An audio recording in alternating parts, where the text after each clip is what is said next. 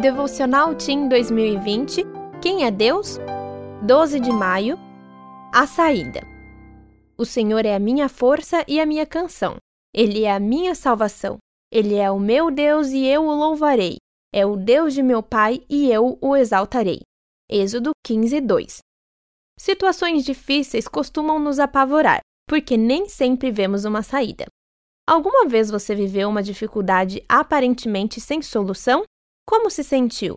Nessas horas, o coração acelera, as mãos transpiram, a respiração fica ofegante, as pernas tremem, não sabemos o que fazer. Era exatamente o que os filhos de Deus estavam sentindo na noite em que foram perseguidos pelo forte exército do Faraó. Os israelitas ouviam o trotar dos cavalos, o barulho dos carros de guerra, o exército egípcio estava bem perto, e eles ficaram espremidos entre os soldados e o Mar Vermelho. Fim de linha.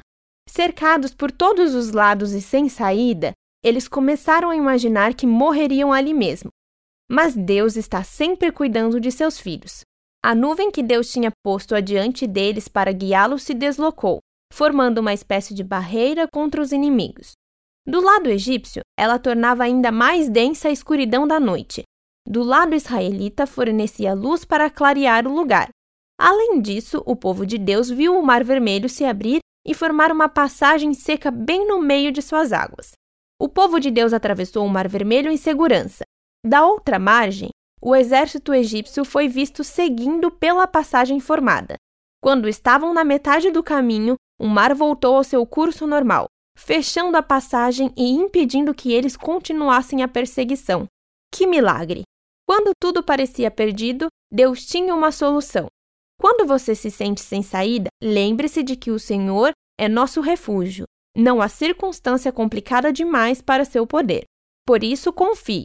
Com ele sempre haverá uma saída. Eu sou Mayara Paz e eu trabalho na Casa Publicadora Brasileira.